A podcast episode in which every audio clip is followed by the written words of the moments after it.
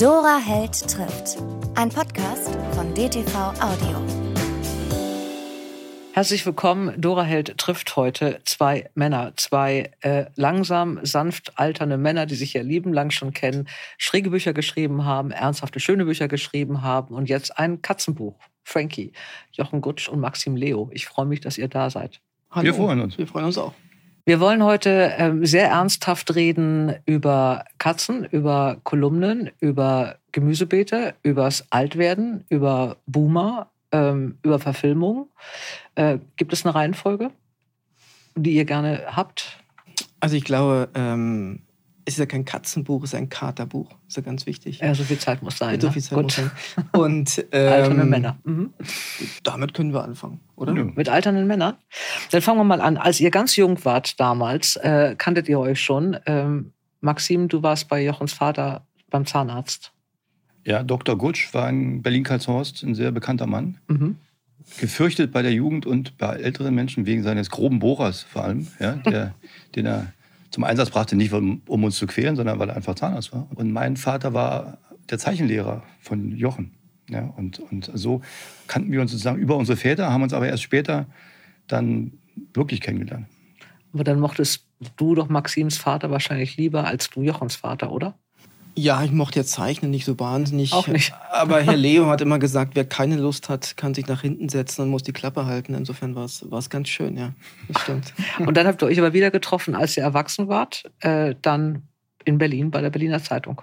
Genau, da waren wir auf, auf einmal im selben Büro und, und, und, haben uns unsere Biografien erzählt und haben festgestellt, hey, wir kennen uns schon ewig. Und äh, Jochen ist ja zwei Jahre jünger als ich. Sieht man nicht, aber ähm, es ist so und deswegen ist er mir in der Schule natürlich nie aufgefallen, weil da, wenn man in der 10. Klasse ist, verkehrt man nicht mit Leuten aus der 8. Klasse. Mit Kindern, genau. Und diese zwei Jahre hatten sich dann aber so ein bisschen ausnivelliert und, äh, und dann saßen wir in einem Büro zusammen und haben äh, Reporter gespielt und das war sehr lustig. Äh, ihr wart ja beide erstmal als Reporter bei der ja. Äh, Berliner Zeitung und wann kam die Idee mit der Kolumne, dass ihr das auch macht? War das eure Idee, abwechselnd da was zu schreiben? Nee, es gab ein Wochenendmagazin bei der Berliner Zeitung, was sehr äh, angesehen war. Und äh, irgendwann kam der Chef vorbei und sagte, ihr schreibt jetzt eine Kolumne. Maxim war damals äh, junger Familienvater, ich war Single. Und das Thema war dann ähm, ähm Family und Single. Mhm. Und jeder schrieb aus seinem Kosmos. Und der Magazinchef meinte, wenn er es versaut, ist es nach zwei Wochen vorbei. Und dann waren es, glaube ich, am Ende 19 Jahre oder so. Mhm. Und ihr habt ja äh, immer abwechselnd geschrieben, glaube ich, die Kolumnen. Ja. Äh, einmal Familie und einmal Single. Du hast dann mhm. irgendwann auch eine Frau gehabt, weil ja, das dann ein Ja, dann hieß es anders, aber ja, oder es ja, geht, und dann habt ihr über das Altern angefangen, über Männer angefangen. Ja, über Männer, Männer überhaupt. Was, Im Prinzip sind es ja immer so Alltagskolumnen, Lebenskolumnen. Mhm. Und da wir Männer sind, lag es natürlich nahe, dann irgendwie die, die, diese, Probleme zu, diese Probleme zu nehmen, klar. Die gibt mhm. es ja dann auch, genau.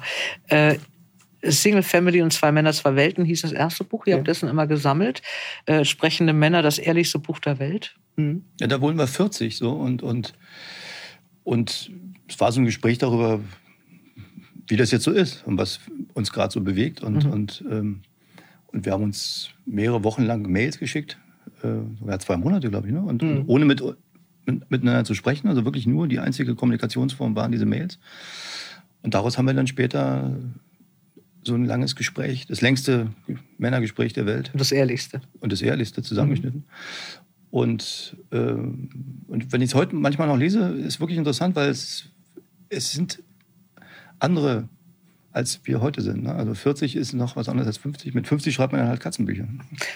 Da, kommen wir, da kann man dann nur noch Katzenbücher schreiben. Das zweitehrlichste Buch der Welt, äh, Männer wie wir, mhm. da wart ihr aber noch nicht so viel älter als 40. Das kam man nee, das war noch schnell danach dann eine auch noch. Kolumnensammlung. Genau. Und, ähm, aber bei ähm, sprechenden Männern gab es auch eine Regel, wir mussten ähm, jede Frage, die der andere stellt, beantworten. Also man konnte auch nicht ausweichen oder sagen, darüber rede ich nicht. Und das war so eine Regel, um äh, wirklich auch was rauszubekommen und über, über, über Liebe, über, über Tod, über Freundschaften, äh, Krankheiten etc. In, Intimhaar, Stutzen. Ja, Urologenbesuche. ich habe eine gelesen, ja. ja genau. Da fragt man sich, ja, ob man das wissen will. Ja, ja. Diese Urologenbesuche. Äh, das habt ihr, ihr habt aber nicht mehr schon in einem Büro gearbeitet. Du bist 2006 dann zum Spiegel gegangen ja. und ihr habt aber die Kolumne immer weitergemacht. Ja. Habt, ihr, habt ihr euch dann gesehen in der Zeit oder ist das wirklich alles über E-Mail? Wir sehen uns ja eh oft, weil mhm. wir nicht nur Kollegen sind, sondern auch befreundet. Also mhm. von daher sehen wir uns schon. Ja. Ist nicht immer angenehm, aber ähm, aber das sind so Pflichten von früher, auch genau, die man erfüllt. Genau, mhm. ja. Mhm. Aber nee, wir haben uns natürlich dann gesehen zwischendurch und auch äh, Dinge, ja, zusammen gearbeitet, zusammen geplant, zusammen mhm. Urlaub gemacht, alles Mögliche. Mhm. Und dann kam 2018 das Buch Es ist nur eine Hase, nee, andersrum, es ist nur eine Phase Hase ja. äh, mit diesem Welttitel und das war ein Riesenerfolg. Es war über ein Jahr an der Bestsellerliste. Es war jetzt der vierte Band eigentlich, der aus diesen Kolumnen entstanden ist und der ist dann so nach oben geschossen. Ja. Wie hat euch das gewundert? Oder war das nur reine Freude? Mm, also es war ja ein Tick anders, weil, weil es sind ja sozusagen keine, keine Kolumnen, die wir bloß in ein Buch gepackt haben, genau. sondern es waren gewisse Themen, die wir aber alle nochmal ganz neu geschrieben haben, mhm. also Kurzgeschichten daraus gemacht haben. Aber trotzdem war es natürlich irgendwie sehr verwunderlich, weil ähm, wir haben uns damals gesagt, wenn wir es einmal schaffen, eine Woche nur in die Top 20 zu kommen, der Bestsellerliste, ist schon alles gut. Mhm. Und am Ende waren es, glaube ich, bis nicht 56 Wochen ja, oder so. Ja, genau, es war wahnsinnig lange. Ähm, es war schon erstaunlich, weil es ist jetzt kein, kein typischer Bestseller-Stoff, weil eigentlich sind es ja immer unangenehme Themen. Also die mittleren Jahre sind ja keine angenehmen Themen, weder für Männer noch Frauen. Und von daher war es schon klar, dass wir da irgendwie äh, vielleicht einen Nerv treffen, aber wir dachten, vielleicht will es auch gar keiner lesen, weil will man was darüber wissen. Ja? Man muss es vielleicht ertragen, aber will man darüber lesen. Und wir haben dann gemerkt, dass die Leute es wahnsinnig interessiert hat und ich glaube auch die Art und Weise, wie wir es gemacht haben, mich humorvoll. Mhm. Dass man den Leuten das Gefühl gibt, ihr seid nicht allein, äh, man kann auch mal drüber lachen, es ist nicht alles tragisch. Mhm. Ihr habt ja auch Veranstaltungen gemacht äh, zusammen zu dem Buch. Was waren da für Leute im Publikum? War das gemischt oder? Ja, die waren eigentlich alle so in einem Alter. Ne? Also mhm. diese, was wir als Alterspubertät bezeichnen, also mhm. dieses, diese mittleren Jahre, das Publikum wann, war schon wann so. Wann fängt die bei euch an, die Alterspubertät? 45. Mit 45? Ja, mhm. ja. Schlag 45, ja. da geht es los? Ja. ja, ist ja anders als in der Pubertät, wo alles mehr wird. Ne? Mhm. Die Libido, die Liebe, das Abenteuer wird in der Alterspubertät genau. alles weniger, bis auf den Harndrang. Mhm. Und äh, unser Publikum war da schon relativ in unserem Alter. Und was auch immer schön zu beobachten war natürlich für uns, wenn man während der Lesung, weil wir uns ja auch abwechseln mit dem Lesen, dann kann immer einer ins Publikum gucken. Und wenn es also Texte gibt, geht, äh, wie zum Beispiel Sex aufpeppen. Also wie schafft es so ein Paar nach 25 Jahren so zu tun, als sei noch der, das Feuer Alles genauso neu. wild mhm. lodern wie am Anfang. Und dann irgendwann der Satz kommt, dass äh, man ja nicht nur froh ist, dass man mal wieder Sex hat, sondern dass man es überhaupt mal wieder getan hat. Und das ist so ein bisschen wie ist, wie eine Woche äh, Ruhe haben nach dem Rasenmähen.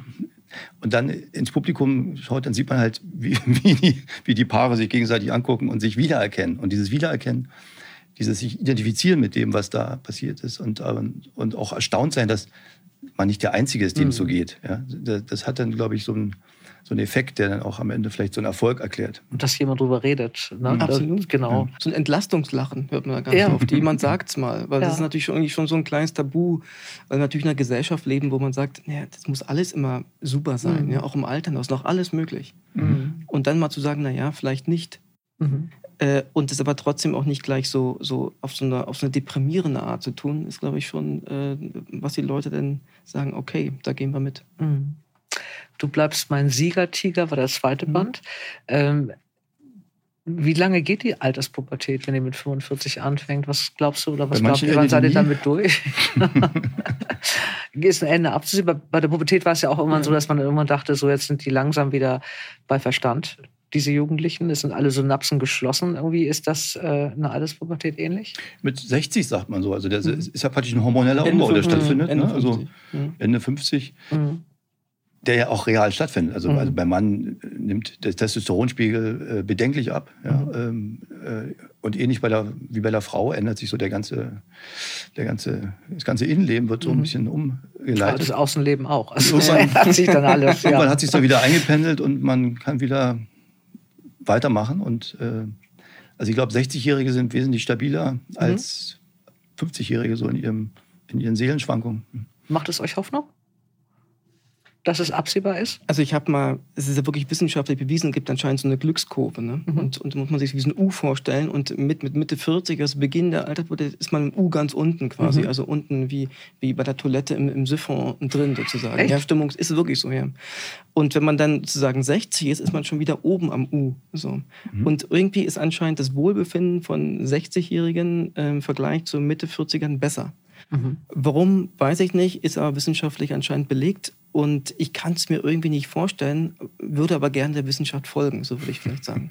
Ja, ja ich finde das gar nicht so, so unlogisch. Also mhm. Also mit, mit 40 ist man, glaube ich, eigentlich ist es ein super Alter und dann kommen plötzlich so diese Ausfälle, mit denen man, glaube ich, nicht gerechnet hat in dem Alter. Mit 60 hat man die hinter sich und weiß ja. und dann das, was dann noch ausfällt, ist dann vielleicht nicht mehr ganz so schlimm. Ich glaube, es staut sich auch natürlich so viel in der Lebensphase. Ne? Also Kinder, ja. Beruf, mhm. man will irgendwie noch ganz viel und, und ich glaube, mit 60 sind ein paar Sachen schon abgehakt und, und man ist vielleicht wieder auch so ein bisschen mehr bei sich. Äh, Frankie. Ja. Ein, ähm, finde ich, wunderbares Buch. Also ich habe jahrelang Katzen gehabt. Das hat sich erst geändert, als ich in die Stadt gezogen bin und keinen Garten mehr hatte und in die Mietswohnung auch keine Katzenklappe sägen durfte, was im fünften Stock auch nicht viel Sinn gehabt hätte.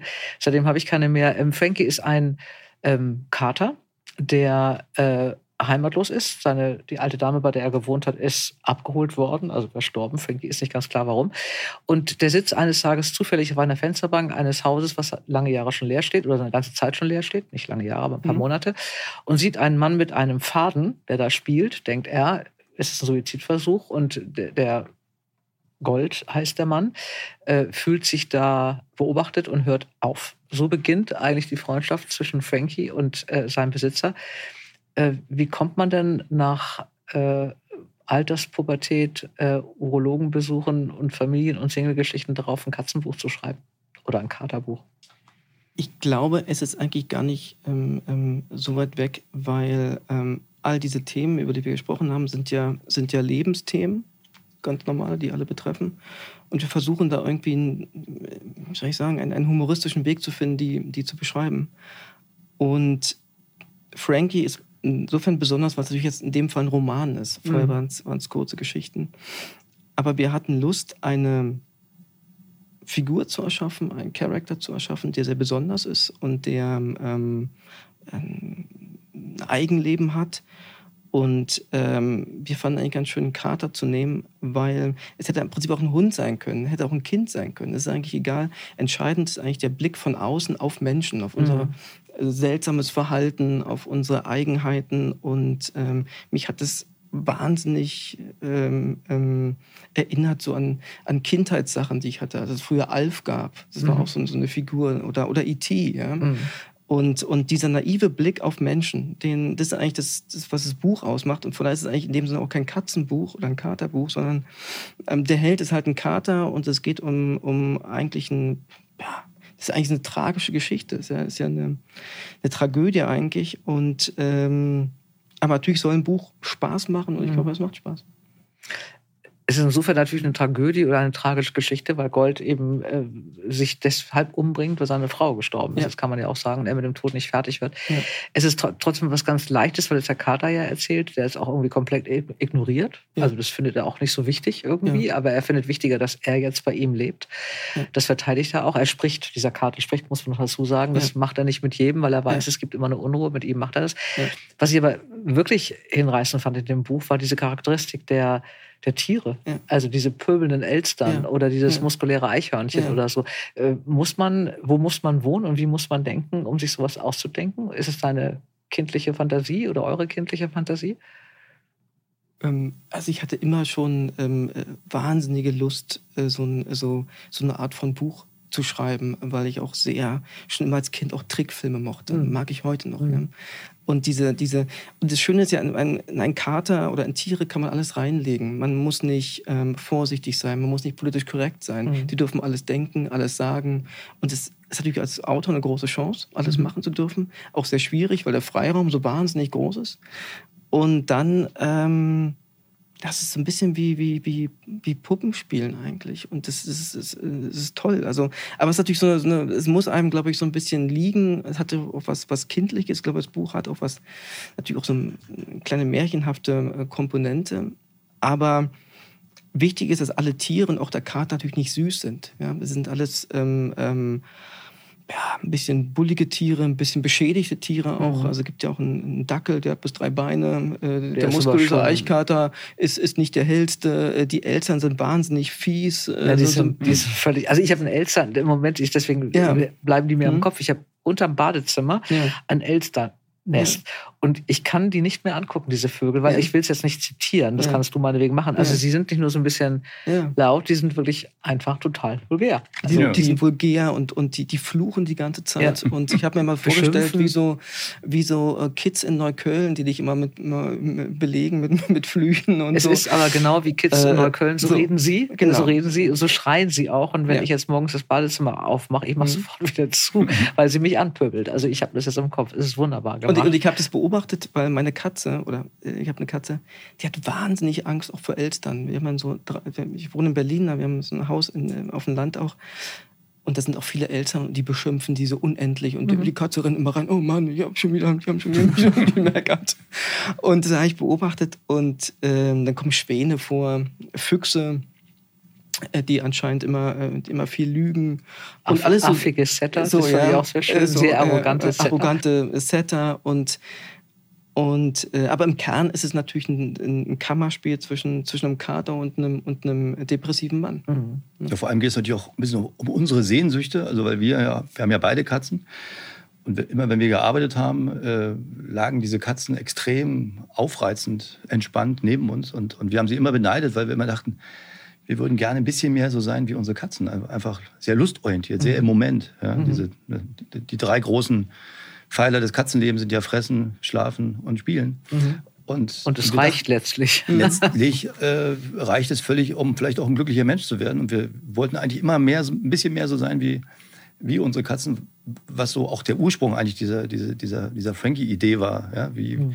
Was ist eigentlich das Geheimnis dieser Katze und was kann so ein Kater auch einem Menschen in, in so einer Situation, mhm. wo es ihm so schlecht geht, mhm. geben. Ja? Mhm. Eben nicht dieses Mitleid, was er von vielen anderen Menschen vielleicht mhm. bekommen würde, sondern einfach schlicht Fragen und Anstöße und so eine Direktheit und äh, äh, auch so eine naive so naiven ja, Optimismus, ja, den, den, der ihnen vielleicht mehr hilft als alle ja. anderen. Ja, genau.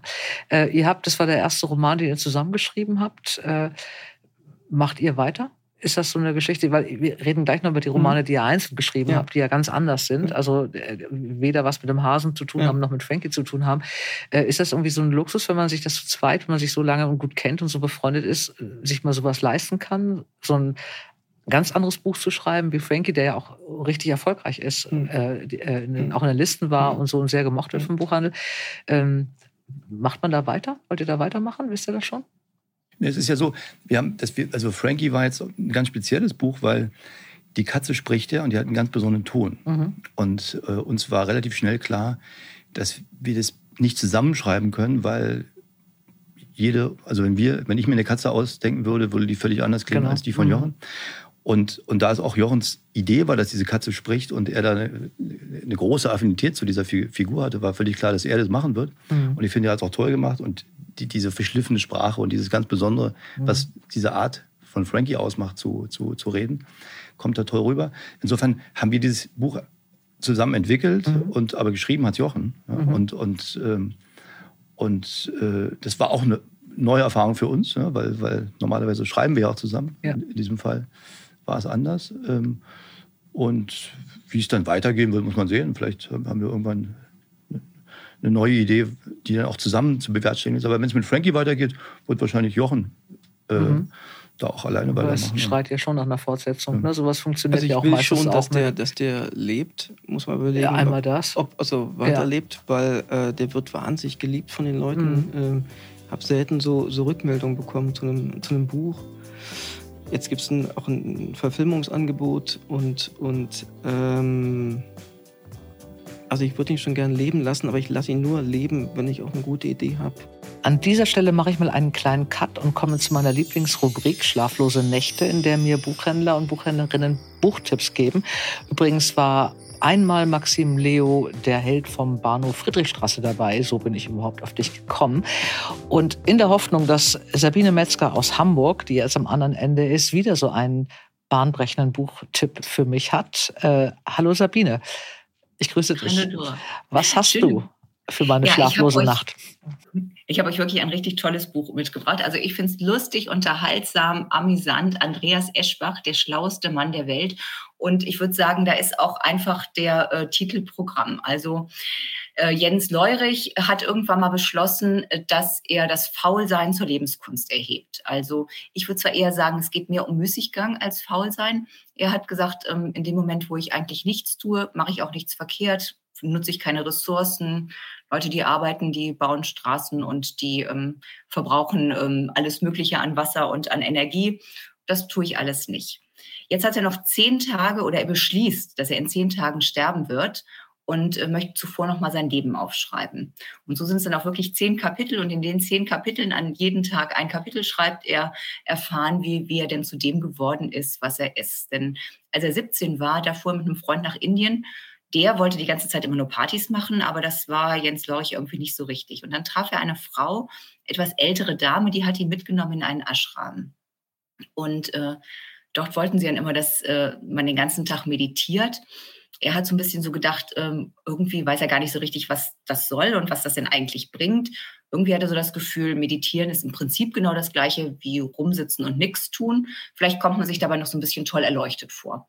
Und jetzt so am Ende seines Lebens hat er festgestellt, ja, tatsächlich, das ist auch das Gleiche, nur das toll erleuchtet könnte man ja vielleicht weglassen. Ne? Dann muss er irgendwann wieder zurückfliegen, äh, nach Hause, eine Lehre anfangen, irgendwie sein Leben regeln. So richtig große Lust hat er dazu nicht. Er weiß auch gar nicht, was er machen soll, so als 17-Jähriger.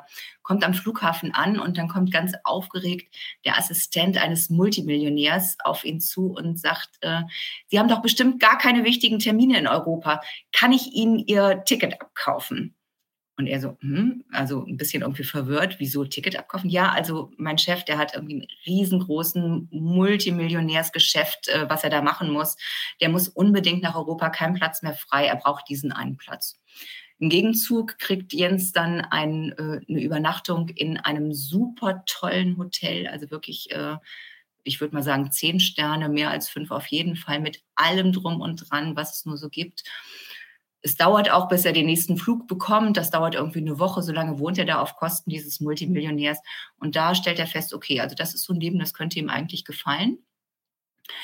Kommt nach Hause, sieht aber, okay, um sich selber so ein Schloss zu kaufen oder sowas, das wird schwierig und rechnet sich dann aus, wie viel Geld brauche ich eigentlich, wenn ich dann so ein Leben eigentlich führen möchte. Und genau, dann äh, musst du selber lesen, ob ihm das gelingt, wie er das macht, wie er an das Geld kommt. Und es gelingt ihm, aber dann ab seitdem hat er nicht mehr, er besitzt nicht mehr als das, was in zwei Koffer passt und lebt äh, in allen möglichen Luxushotels, mietet sich alles andere, was er braucht.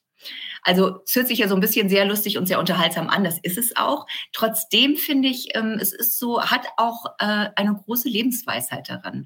Also mir hat es total gut gefallen, wie ähm, Eschbach so richtig mit so einem subtilen Humor Lebensweisheiten so aus der Achtsamkeitsszene so ins tägliche Leben überführt hat. Und äh, da auch wirklich so mich hat so ein bisschen angeregt, auch tatsächlich mal so zu hinterfragen, wie viel Ruhe und wie viel Entspannung sollte man sich denn eigentlich auch so im täglichen Leben auch mal gönnen und wo, was ist auch vieles, was man einfach so hinterherjagt, was so gar nicht nötig ist. Ne? Also mich hat es wirklich gut unterhalten und trotzdem auch so ein bisschen zum Nachdenken angeregt. Also auf jeden Fall was für eine schlaflose Nacht. Andreas Eschbach, der schlauste Mann der Welt, ist bei Lübbe erschienen und kostet 22 Euro. Unbedingt lesen. Und hat so ein bisschen ja auch das Naturell von Carter Frankie, der ja auch ähm, das Leben mit Schlafen, Essen und ähm, äh, gucken oder dösen oder gar genau. nichts machen oder so fristet. Ich danke dir, es passt wunderbar rein. Äh, danke Sabine, Grüße nach Hamburg und bis zum nächsten Mal. Grüße an euch, vielen Dank, tschüss. Dankeschön. Maxim, das war das Stichwort. Äh, damals kam der, der Buchtipp von äh, John Krohn, auch aus Hamburg, der Held vom Bahnhof Friedrichstraße, nee, der Held vom Bahnhof Friedrichstraße, doch so heißt es, bei Kiepenheuer erschienen.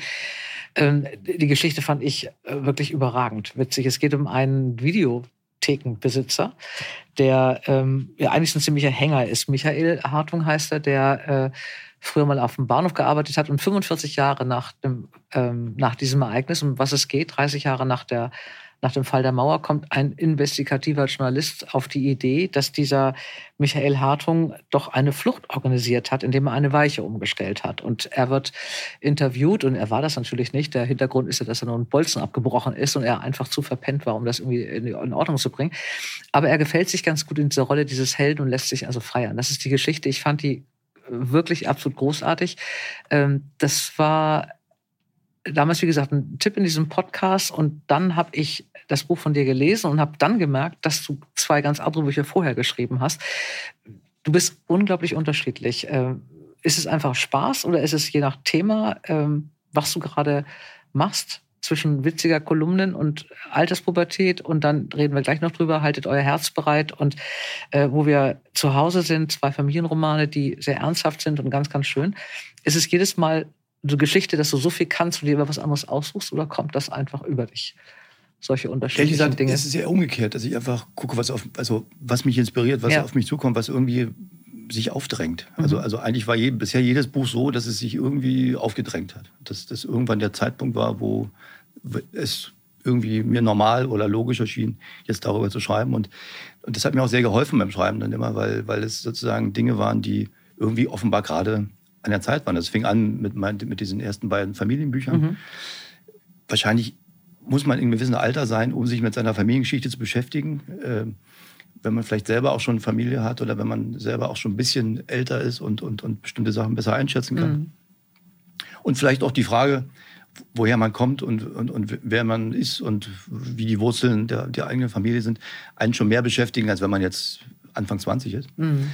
Ähm, und, und alle anderen ähm, Bücher waren eigentlich immer so aus der Lust geboren, das jetzt zu erzählen. Und mhm. also ich habe mir jetzt gar nicht Gedanken darüber gemacht, dass es jetzt schon wieder ein ganz anderes Genre ist oder dass ich habe auch mal einen Tatort geschrieben und habe dann aber irgendwann gemerkt, ja, war ganz lustig, aber interessiert mich eigentlich nicht. Mhm und auch noch zwei andere Krimis und so. Aber, aber äh, es war sozusagen so ein Ausprobieren immer und, und ich finde es eigentlich immer ganz schön und gleichzeitig natürlich auch ein bisschen beängstigend, äh, immer das Genre zu wechseln mhm. und wieder was Neues zu machen, weil ich mir immer vorkomme wie Michael Hartung in dem Buch, mhm. wie so ein Hochstapler, der jetzt so tut, als sei er Krimi-Autor oder, mhm. oder Familienbiograf oder so.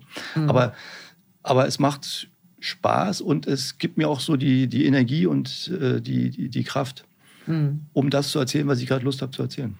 Ich fand das wirklich ein extremer Unterschied, weil wie gesagt, den, den Bahnhof Friedrichstraße habe ich damals gelesen nach dem Tipp und dann habe ich dieses Haltet euer Herz bereit äh, damals mal gelesen, was mir eine Buchhändlerin gegeben hat. Und ich finde, Familiengeschichten zu schreiben, du schreibst über deine eigene Familie. Äh, deine Mutter ist Annette Leo, eine Historikerin. Äh, dein Vater, haben wir schon gehört, war nicht nur der Zeichenlehrer von Jochen Gutsch, sondern auch ein bekannter Künstler der DDR.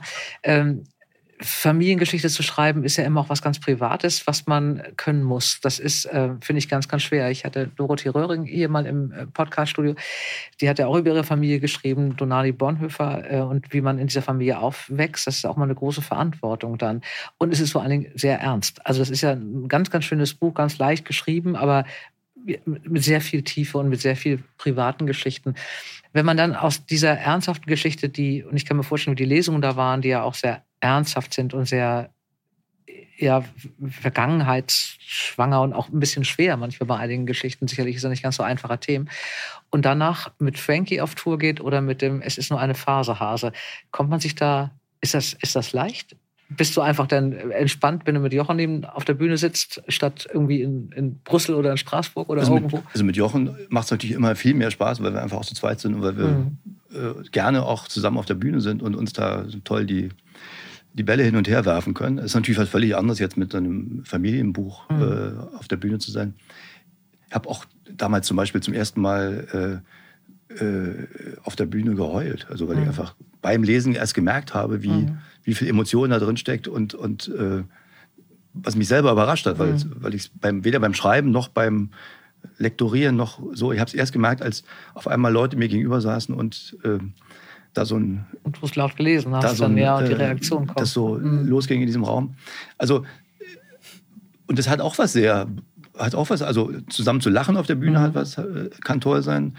Wein finde ich jetzt nicht ganz so toll, aber es hat auch, es hat auch was sehr Intensives. Das ist auch ein altes Pubertum. Außerdem, das ist ja, ist, man ist ja dicht am Wasser gebaut. Und ja, ja. Ich hatte auch mal so eine Lesung, in, äh, jetzt wo wir zu Hause sind, da war so die, die allererste Lesung war in Köln vor, ich glaube, 200 Buchhändlerin aus Nordrhein-Westfalen, die mhm. Kiepenheuer Witsch eingeladen hatte mhm. als äh, äh, Preview und, und, ähm, ich hatte im Flugzeug mir mal äh, angeguckt, was ich lese und sitze da vorne und merke irgendwann, ich werde es nicht schaffen. Ich werde werd da jetzt nicht durchkommen. Und da musste meine Lektorin für mich lesen, weil ich irgendwie völlig fertig daneben saß. Und dann kam danach die Buchhändlerin zu mir. Es war so schön. Ein weinender Mann. Und die Marketingchefin fragte mich aus, äh, kann man das eigentlich jedes Mal so machen? Also, das kam sehr, sehr gut an. Also, also es ist sozusagen, ähm, äh, also ich finde es ohnehin toll, einfach sich mit Gefühlen auseinandersetzen zu können und, und, und da so und mal das und mal das zu machen. Wenn man jetzt mhm. immer nur lustig wäre oder immer nur traurig, wäre es wahrscheinlich auch ein bisschen langweilig. Äh, du hast auch schon mehr Erfahrungen zu zweit geschrieben. Du hast ein ganz schönes Buch geschrieben. Da habe ich auch jetzt bei der Recherche, wo ich es damals gelesen habe, ist mir eingefallen, dass du das ja mit warst, mit Ron Moreno zusammen. Cindy liebt mich. Das war auch so ein ganz hinreißendes Buch, was alle Buchhändler mochten. Das war das erste Mal, dass du mit einem Kollegen zusammengeschrieben hast. Es war ja. auch schon ein Roman. Ja. Und da gibt es ja zwei Männergestalten ja. oder Männerfiguren. Das habt ihr wahrscheinlich abwechselnd geschrieben. Genau. Ne? Ist es ähm, für dich, macht es dir mehr Spaß oder ist es für dich irgendwie ähm, spannender, mit jemandem anderen zusammenzuschreiben und gleichzeitig zu hören, was der mit dem Text macht? Oder bist du da lieber dein eigener Herr und kannst schreiben, was du willst und Frankie deine Stimme geben? Also es waren immer so Projekte, die sich einfach so ergeben haben. Mhm. Mit, mit Juan, Cindy liebt mich nicht, ähm, war einfach die Idee, wir, also die Geschichte geht ja, dass, dass zwei Männer sich in die gleiche Frau verlieben. Und wir dachten, jeder Mann muss anders klingen. Und es ist doch viel besser, wenn jeder einen Mann schreibt. Dann klingt er automatisch anders sozusagen. Und das war der Anfang. Äh, und wir haben uns, glaube ich, auch gar nicht zugetraut, jetzt immer noch so viele Personen schreiben zu können. Es war auch so ein Austesten. Und es hat gut funktioniert. Und dann kam die Kolumne, Maxim, alle Bücher, die sich ergeben haben, waren auch automatisch. Mhm. Dann ist klar, dass man die zusammen macht.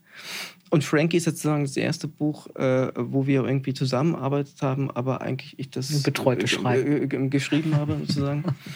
Und ähm, ja, die nächsten Bücher werden dann alle wahrscheinlich eher allein sein, vermute mhm. ich weil man muss natürlich auch mal ein Projekt finden, was man zusammen machen kann. Also nicht alles eignet sich dafür. Romane schwierig. Ja.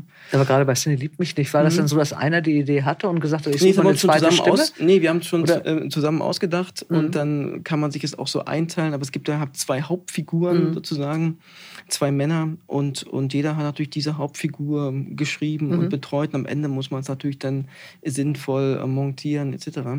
Aber, aber was natürlich einfach wahr ist. Ich glaube, es gibt immer so ein Bild in der Öffentlichkeit der Schriftsteller, was für ein toller Job das ist, was es auch ist. Aber es ist natürlich ein verdammt einsamer Beruf. Ja. Mhm. Man, man, sitzt da, äh, ähm, quält sich durchaus ähm, beim Schreiben und ist ja auch ein langer Zeitraum und ich finde es schon noch oft ähm, ähm, schön zu sagen, man, man macht es mit jemandem zusammen. Man, man und ich finde, es hat auch durchaus äh, den Vorteil, dass man zusammen auf viel bessere Ideen noch kommt. Mhm. Ja? Und, mhm. und, und auf mehr Ideen. Ähm, insofern fand ich es durchaus immer freudvoll der Druck ist ja auch ein bisschen größer. Also das ist positiv meine ich, ne? Mhm. Wenn du eben mit jemandem zweiten schreibst und du schreibst seinen Text und der andere mhm. legt nach, dann musst du ja auch weitermachen. Auch ja, aber du, du brauchst natürlich auch ein wahnsinnig großes Vertrauen, mhm. weil natürlich auch sein kann, man muss auch bei uns, man muss uns ehrlich sein, wenn man sagt, okay, ja, finde ich jetzt nicht so prall, was du geschrieben hast, müssen wir irgendwie, du musst noch mal ran oder wir müssen es ganz mhm. anders machen.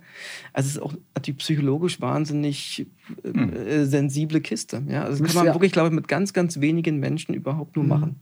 Also wir sind ja auch, wir, wir, ergänzen uns ja auch ganz gut, weil also Jochen ist jemand, der wahnsinnig sich reinkniet in die Sachen und, und sehr, sehr genau bis ins letzte Detail die Sachen aus. So. Und ich bin immer relativ schnell zufrieden und so, fertig. Und, und, und er hilft mir da, äh, hat mir immer geholfen, da ein bisschen mehr Tiefe in meine Sachen zu kriegen. Und ich habe ihm manchmal so ein bisschen mehr Leichtigkeit äh, geben können. Insofern waren wir vom Typ her da auch immer sehr mhm. verschieden und sind es immer noch und, und, und konnten uns da auch ganz gut ergänzen, auch in, in unserer Art, ähm, über so ein Thema nachzudenken, so ein Thema umzusetzen. Und äh, mhm. ja, also wenn wir jetzt beide mhm. sehr schwermütige Charaktere wären oder beide so äh, Luftikusse, dann äh, hätte es wahrscheinlich nicht funktioniert. Mhm. Bist du manchmal genervt, wenn er so, so husch husch und schnell weg ist, wenn du so gründlich bist? Definitiv. definitiv Gibt es da Streit oder kann man einfach sagen, nee, Streit mal zusammen? Also Streit würde ich jetzt nicht sagen, weil wir, dazu schätzen wir uns viel zu sehr. Ich glaube, man braucht einen ganz großen Respekt voneinander und ähm,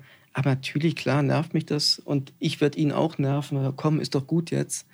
Ähm, das ist dann wirklich die Ergänzungsfrage, definitiv. Mhm. Aber es sind ja viele Bücher, die auch, auch auf Frankie jetzt, die mit, die mit Humor zu tun mhm. haben. Ja? Und Humor ist natürlich immer alles, was sich leicht liest ist schwer zu machen. Mhm. Und Humor ist einfach auch wirklich Präzisionsarbeit und da ist ein Wort zu viel oder das Mhm. zu viel, die Melodie muss stimmen, etc. Und äh, insofern, glaube ich, passt ganz gut äh, zu, meinem, zu meinem Typ. Und ähm, Maxim gibt da natürlich immer so eine gewisse äh, äh, Leichtigkeit auch mit, dass ich es dann auch überlebe. Ne? Helfen ähm, Kolumnenschreiben oder hilft das Kolumnenschreiben auch diese jahrelange Erfahrung? Du machst es ja immer noch, äh, weil du sagst, bei Präzision und Humor Mhm. oder so, es muss ja auf dem Punkt sein. Äh, man kann sich jetzt nicht vorstellen, wie das wäre, wenn du es nicht gemacht würdest Ja. oder so, aber glaubst du, dass es irgendwie, dass es dir leichter fällt? Dieses, durch das dauernde Kolumnenschreiben, diese Also leichter diese fallen vielleicht das nicht, Tempo? aber man hat natürlich eine, eine definitiv eine Erfahrung, äh, ähm, was ähm, funktionieren kann und auch eine, eine Sicherheit, glaube ich, aus Situationen, äh, Szenen, die beobachtet, etwas, etwas zu machen. Das Mhm. glaube ich auf jeden Fall schon. Ja.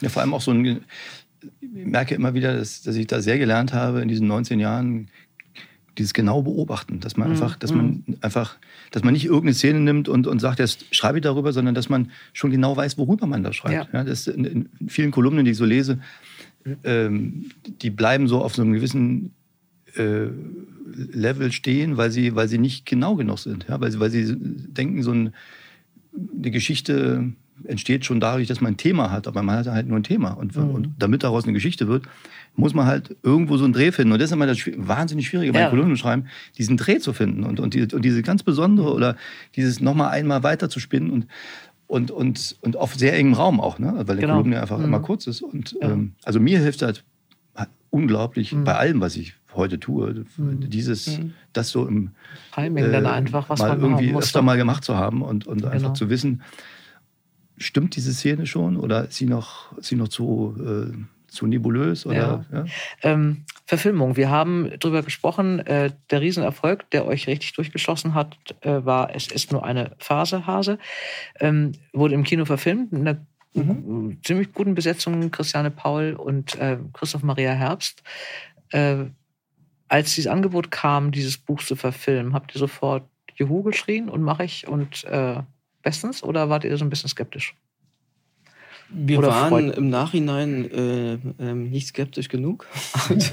Aber also wir haben jetzt, also ich glaube, man schreibt erstmal immer Juhu, weil man es natürlich toll findet, dass Mhm. sich jemand für den Stoff interessiert und ist ja auch äh, ja, eine schöne Geste. Man sagt, hey, wir finden das Buch so toll, wir wollen einen Film draus machen. Und kommt ja auch nicht so oft vor. Mhm. Äh, insofern haben wir schon innerlich Juhu geschehen und, und ähm, dann trafen wir uns öfter und noch öfter und noch öfter und irgendwann sagen, okay, wir machen das. Ähm, Im Nachhinein waren wir dann ein bisschen äh, deprimiert und, und ähm, unzufrieden mit dem Film und, und ärgerten uns über uns selbst, dass wir nicht äh, doch versucht haben, vielleicht selbst das Drehbuch zu schreiben oder uns da mehr einzubringen.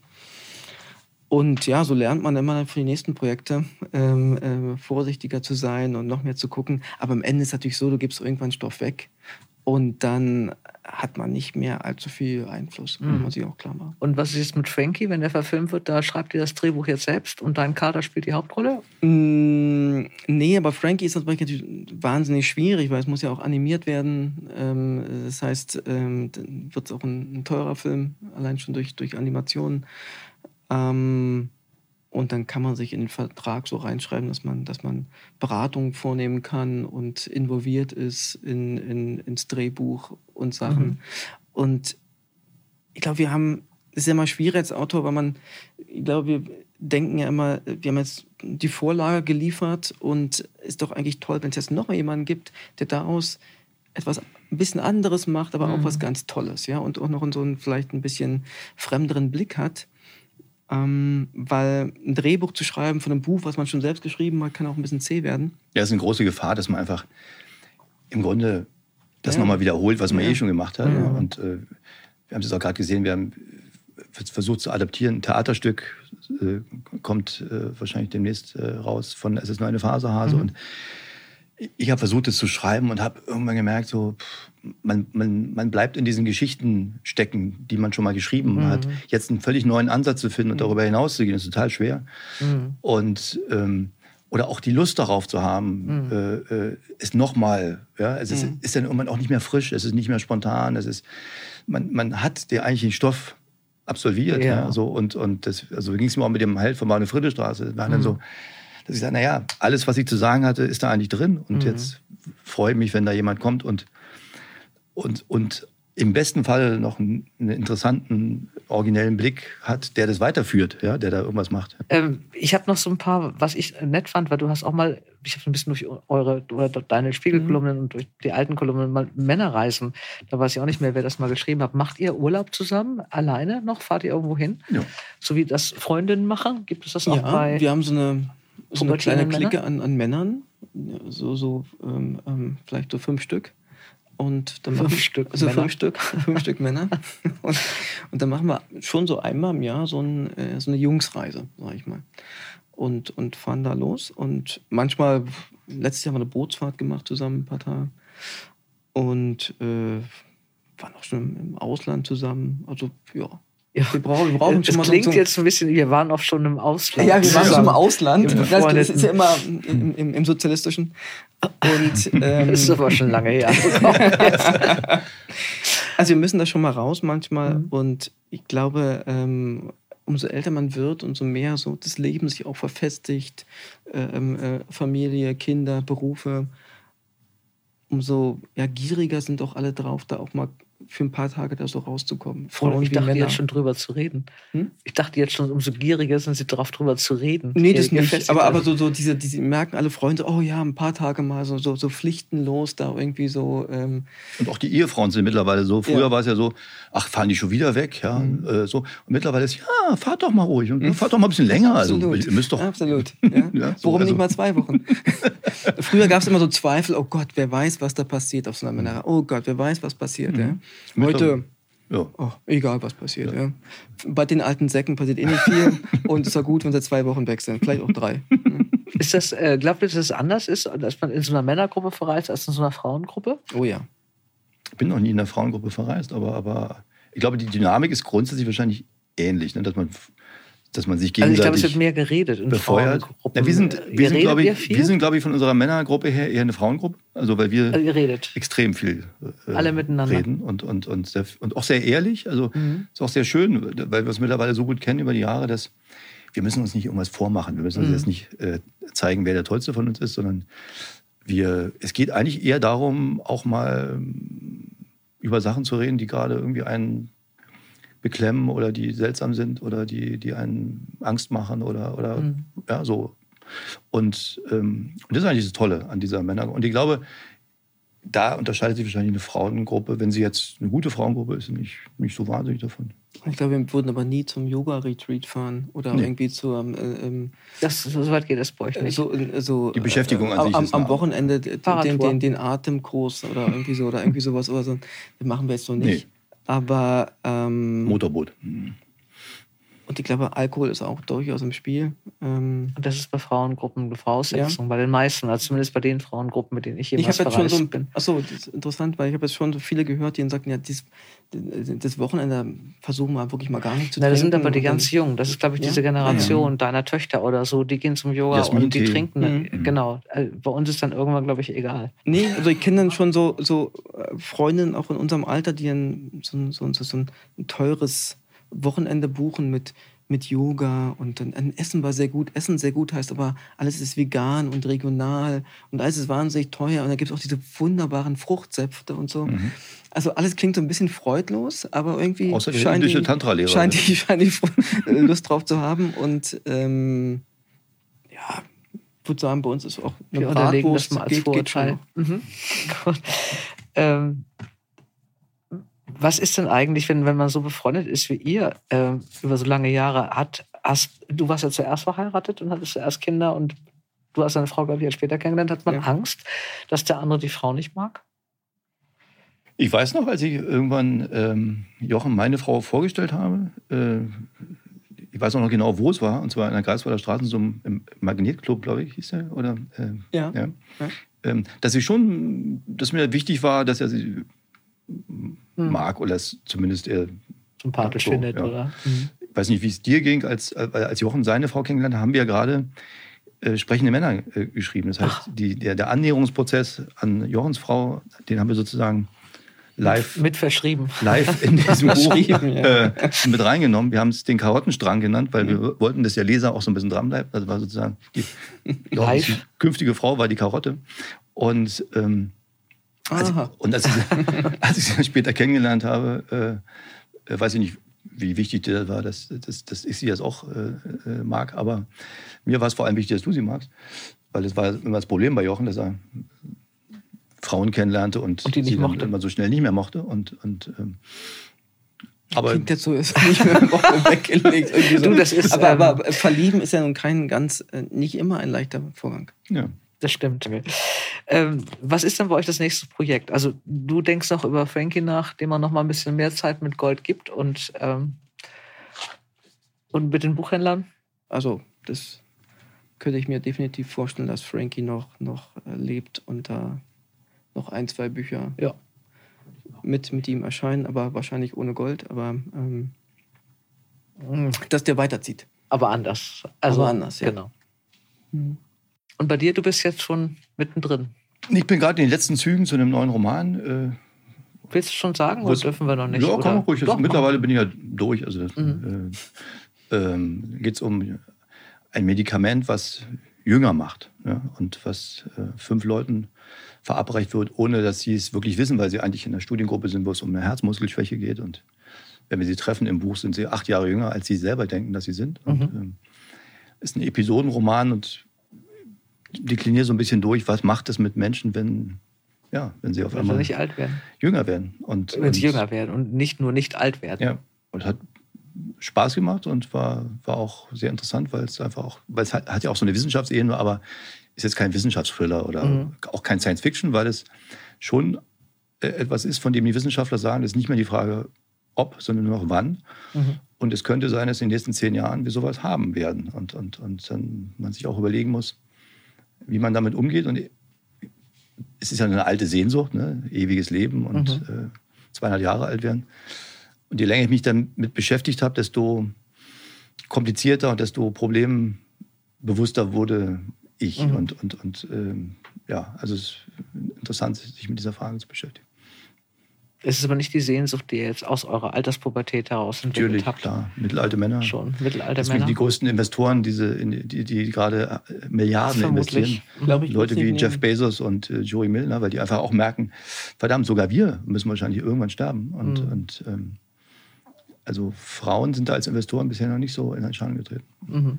Aber unser großer Traum ist jetzt eigentlich, dass wir nochmal ähm, mit Frankie auf äh, Lesereise gehen ins Ausland. Ins, Ähm, ins Ausland. ja, weil wir haben das Buch in fast 20 Länder verkauft. Ja. Und dann, äh, es geht bis nach Brasilien. Und dass wir eigentlich da Eine an der, an der, eine, eine Lesung quasi an der Copacabana machen. Ja. Draußen. Ähm, draußen. draußen. Draußen. On stage. Ich habe mich sehr gefreut, dass ihr da Ja, wart. Ähm, ich wünsche euch für alle neuen Projekte ähm, großes Katzenglück, äh, wie das alles funktioniert, so wie ihr es wollt. Äh, die richtige Titelfindung, die 1A äh, mordsmäßig gute Verfilmung. Das war's für heute. Ich verabschiede mich. Es gibt diesen Podcast nicht nur zu hören, sondern auch zu sehen als Videopodcast bei YouTube oder auf der Seite dtv.de. Viel Spaß beim Zusehen und Zuhören und bis zum nächsten Mal. Beim nächsten Mal frage ich, Emilia Roack, braucht die Liebe noch die Ehe? Emilia Roack hat nämlich gesagt, nein und ein Buch geschrieben, Das Ende der Ehe. Und darüber streiten wir. Warum sie trotzdem noch gerne zu Hochzeiten geht und wie sie ihren Sohn erzieht, das und viel mehr erzählt und streitet sie bei mir. Und auch den Podcast könnt ihr als Videopodcast sehen bei dtv.de oder auf YouTube und hören wie immer an dieser Stelle. Dora Held trifft. Ein Podcast von DTV Audio.